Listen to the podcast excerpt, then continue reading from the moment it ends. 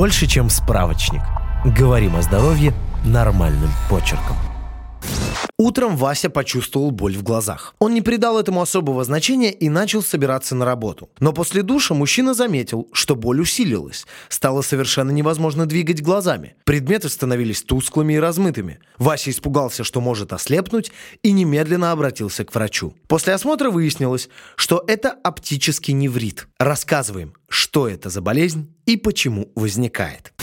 Оптический неврит – это воспаление зрительного нерва. Для него характерны боль, снижение остроты зрения, появление слепых пятен. Чаще всего оптический неврит случается у людей, которые перенесли вирусные или иммунные заболевания, системную красную волчанку, корь, саркоидоз и другие состояния, которые вызывают аутоиммунные реакции в организме. Иммунная система ошибочно атакует миелин, который покрывает зрительные нервы, из-за чего нарушается процесс передачи зрительного изображения, человек испытывает боль и теряет зрение. Воспаление зрительного нерва может быть первым сигналом развития рассеянного склероза или появиться на более поздних стадиях этого заболевания. Рассеянный склероз вызывает воспаление и повреждение нервов центральной нервной системы. Помимо этого, оптический неврит могут вызвать травмы, метастазы и наркотические вещества вещества.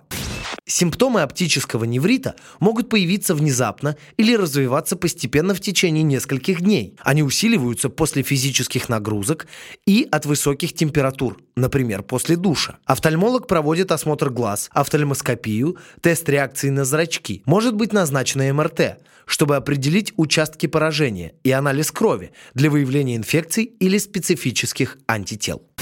Лечение. В некоторых случаях люди испытывают улучшение состояния без лечения. При этом зрительная функция восстанавливается до нормы в течение нескольких недель или месяцев. Однако иногда требуется медицинское вмешательство. Врачи могут применить терапию с использованием кортикостероидов, которая ускоряет процесс восстановления и предотвращает усиление симптомов. Когда обратиться к врачу? Если у вас возникли перечисленные симптомы или терапия не приносит облегчения, необходимо немедленно обратиться к врачу. А или слабость в конечностях также могут быть признаками неврологического расстройства. После осмотра врач определит подходящее лечение. Подписывайтесь на подкаст «Больше, чем справочник». Ставьте оценки, оставляйте комментарии и заглядывайте на наш сайт kuprum.media. Прочитать полную версию статьи вы можете по ссылке в описании к подкасту. Еще больше проверенной медицины в нашем подкасте «Без шапки». Врачи и ученые, которым мы доверяем, отвечают на самые каверзные вопросы о здоровье. До встречи!